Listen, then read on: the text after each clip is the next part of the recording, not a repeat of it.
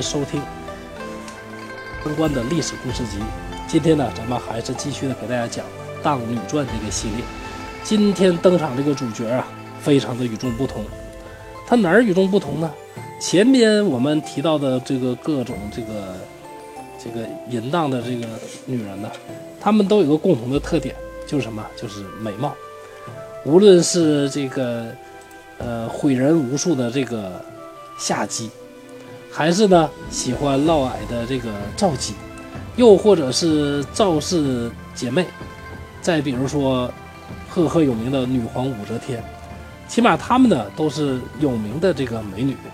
但是今天提到的这位呢，不但呢她是历史上有名的这个淫妇，而且呀她的这个长相呢是非常的丑啊。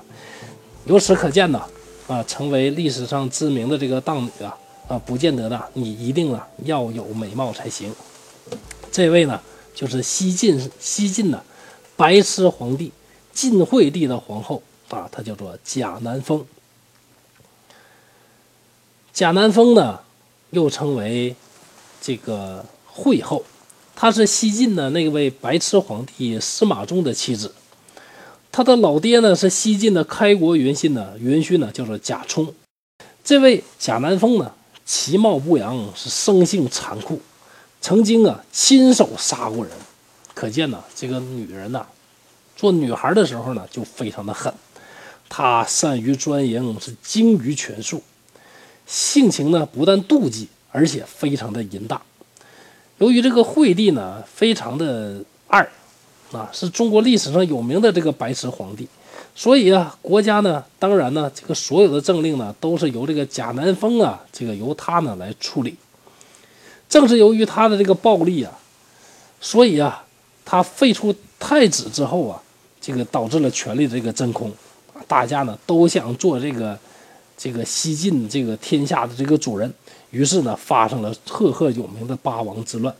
最后啊，西晋由于这个八王之乱呢，陷入长期的内战。整个这个统一的中国呀，由此呢陷入了五胡乱华之后几百年的这个分裂的这个局面呢。按道理来说呀，一个新政权当中啊，开国元勋呢，往往都是一代精华，像汉初那三杰。像这个明太祖朱元璋，对吧？下边有刘伯温呐，有那个徐达、常遇春呐，那往往呢都是一代精华，靠这个才干夺得天下的。但是晋朝啊，大家都知道，晋朝啊，他是这个司马懿啊，隐忍多年呐，靠这个以内奸的方式呢，这个篡权呢，这个得来的这个天下。嗯，所以呢，很多人认为晋朝德国不正。当然，德国不正，有人呢有意见啊，说怎么非得这个血流成河才算这个德国正嘛？那这个我们不去讨论它。但是由于啊，它是这个篡权，那篡权呢，支持你篡权的人呢，按照中国古代的这种这个说法呢，这个是不符合士大夫士大夫精神的。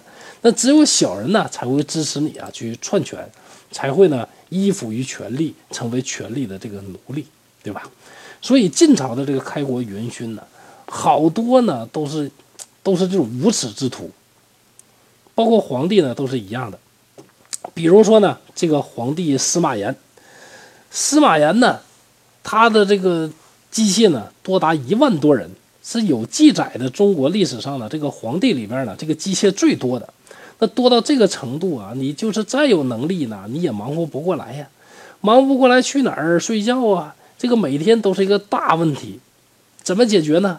他呢就乘坐这个洋车，然后就开始喝，喝醉了之后呢，就凭这个洋车呢，这个自己走，走到哪儿呢，就在哪儿过夜。有了这么多的这个这个机械，当然呢，这个儿子呢也非常的多，但是呢，他的这个众多的儿子当中呢，这个别人呢都没继承成功，反而呢是被这个白痴的这个司马衷继承了。没办法啊，嫡长子继承制嘛。那你只能呢，让你的这个嫡长子来继承。中国古代呢，从来是什么呢？这立嫡不立庶，立长不立幼。所以啊，这个嫡长子司马衷虽然说比较傻，但是呢，毕竟呢是自己的这个嫡子。据说这个司马衷呢，这个晚上呢，听到这个青蛙呢在田里呱呱的叫，他就问大家：“哎呀，这个青蛙为什么要叫呢？是为了公家叫呢，还是为了私人叫呢？”听到有人饿死呢，他就大惊，说：“没饭吃，你吃点肉啊，对吧？这么傻呢人呐，你吃点肉不就活过来了吗？啊，就这么一个白痴。”司马炎呢，毕竟呢也是司马氏的这个人呐。你想司马炎呢，这他这个爷爷呀，啊，他他这个太爷爷可是司马懿呀，那是非常聪明的人。像他这个什么司马昭啊、司马师啊，这个老司马家的人嘛，都是很聪明的人。那司马炎、司马炎呢也很聪明，他呢也想把自己这个白痴儿子废了，但是呢，毕竟呢他是嫡长子啊，废了呢又感觉呀这个又没有充分的这个理由，大臣们呢也不同意。于是啊，他给这儿子呢出了一份一份卷试卷，你要能答好这个试卷呢，还有机会；答不好就废了你。太子身边的这个侍从官员一看呢，是如临大敌呀，纷纷的这个动用自己呢这个多年这个读的书啊，把满腹的这个才华呢都倾注在这张试卷上。当时的太子妃呢，就这位贾南风一看就摇头说：“你们呐，你们这么做不对呀，你们答的这么好，那皇上一看呢就知道是假的，不行不行。”于是呢，他就找了几个呆头呆脑的太监代为答题。让这个司马衷自己呢把它写下去。晋武帝一看，哎，我这个儿子呢，虽然呢是有点笨，但是呢他头脑还是正常的嘛。于是呢就放心的去死了。他这位白色儿子呢，成功的做了皇帝。贾南风呢，锋芒小事，就帮助自己的丈夫呢，成功的登上了这个皇位。这两口子啊，绝对是中国历史百花园当中的两朵奇葩。她的老公啊，这个心眼儿啊不太多啊，比较二。这个老婆贾南风呢，生的是又粗又短，又黑，相貌奇丑，眉毛后边呢还有痣，性格呢非常的暴躁，残酷冷血。只要啊听说哪一个妃子呢怀了皇帝陛下的这个这个孩子，他呢。就挺着这个长戟呀，当这个飞镖，把人一下呢就给他穿死啊！就这位冷血残酷的这个这个皇后，她呀给自己呀这个起了这个好好多的这个封号啊，其中呢都是什么这个美丽呀，什么秀外慧中啊，都是类似于这个这种这个词汇啊。呃，不但残忍呢。而且这位呢是特别的专权，只要有人呢稍微的呢不服从于他的一些政令，啊，就会被这个刽子手呢干掉。后来呀，这个骨头硬的、说话真诚的这些官员，以及怀了孕的这个嫔妃呢，都被他呢这个杀的这个七七八八。而这个白痴皇帝呢，看到他这个老婆这么厉害，那自己心眼呢又不够，于是呢对这个贾丹凤呢是怕的要死。根本呢就不敢跟别的妃子呢在一起，而贾南风呢，把自己老公管得特别严，他自己呢那倒是非常放纵。他先呢跟这个太医啊公开的偷情，跟太医偷情呢，感觉这还不过瘾，于是呢就派人呢到宫外呢去捉人。他的这个手下到外边呢，只要看到这个路上呢有英俊潇洒的美少年经过，连哄带骗的，就给他骗到宫里。有的有的是有一位啊，有一位啊，这个年轻的这个少年啊，还是这个长得像小鲜肉的那种啊。一看这宫里呀，小鲜肉啊，这就见到了什么什么雕梁画栋啊，什么绫罗绸缎的，这个真是来到人间这个天堂啊，正搁那美呢，啊，一个中年的这个又矮又丑又黑的一个这个妇女啊，就出现了。于是呢，这些小伙子呢没有办法啊，就得在这个皇宫里边呢陪着这个皇后这个贾南风啊陪上好几天。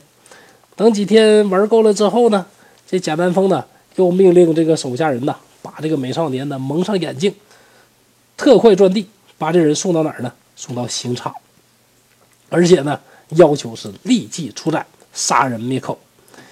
这些这个年轻人呢，小鲜肉啊。是刚刚的享受了这个天堂，就迷迷糊糊的，是真正的上了天堂。当然呢，有的时候呢，这个贾后呢也是会动感情的嘛。有一次啊，有一位小丽啊，她是真的非常的喜欢，就放了小丽一条生路，并且呢，还把宫里好多的东西啊赏赐给小丽。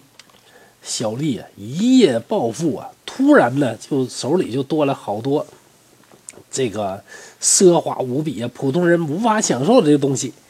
那官府的就很奇怪，就把他当做盗贼啊抓起来了。经过审问呢，这个小官吏说什么呢？说某一天呐，自己被捉走了。蒙着头呢，进了某个地方，然后就看到了一位这个大姐。大姐长得虽然丑啊，但是出手很阔绰呀，给我这个好东西，那个好东西。那我一下没把持住，我就服务于大姐了。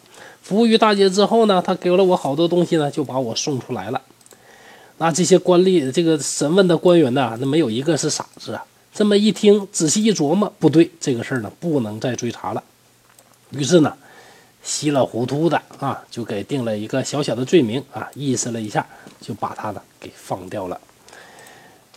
贾南风呢，在宫中呢淫乱不止啊，而且呀，对这个朝政的管理呢，也是呢是为所欲为，直接呢导致了这个晋朝这个西晋呢这个八王之乱，也为后面呢五胡乱华呀，整个这个汉人呢遭到巨大的这个打击呢。有直接的这个直接的这种影响，所以说贾南风呢，在中国历史上这个地位呢是很重要的。当然，他这个重要呢，起到的是负面的这个影响。那最终呢，这位著名的荡女贾南风结局如何呢？贾南风后来啊，被赵王司马伦和齐王司马囧啊联合在一起呢，给捉起来了。捉起来之后呢，这个就以谋害太子的这个罪名啊，被废掉了。并且呢，帮他把他这个送到了这个金庸城，废成了这个庶人。不久之后呢，以以这个金械酒呢，把贾南风啊给毒杀了。贾南风死的时候呢，只有四十五岁。虽然这个人呢只活了四十五岁，但是呢，他给中国历史呢带来了极坏的这个负面的这个影响。不但呢要把他列入这个《荡女传》这个系列。同时呢，应该把它永远的定在历史的这个耻辱柱之上。好，今天呢，故事啊就讲到这儿，谢谢大家。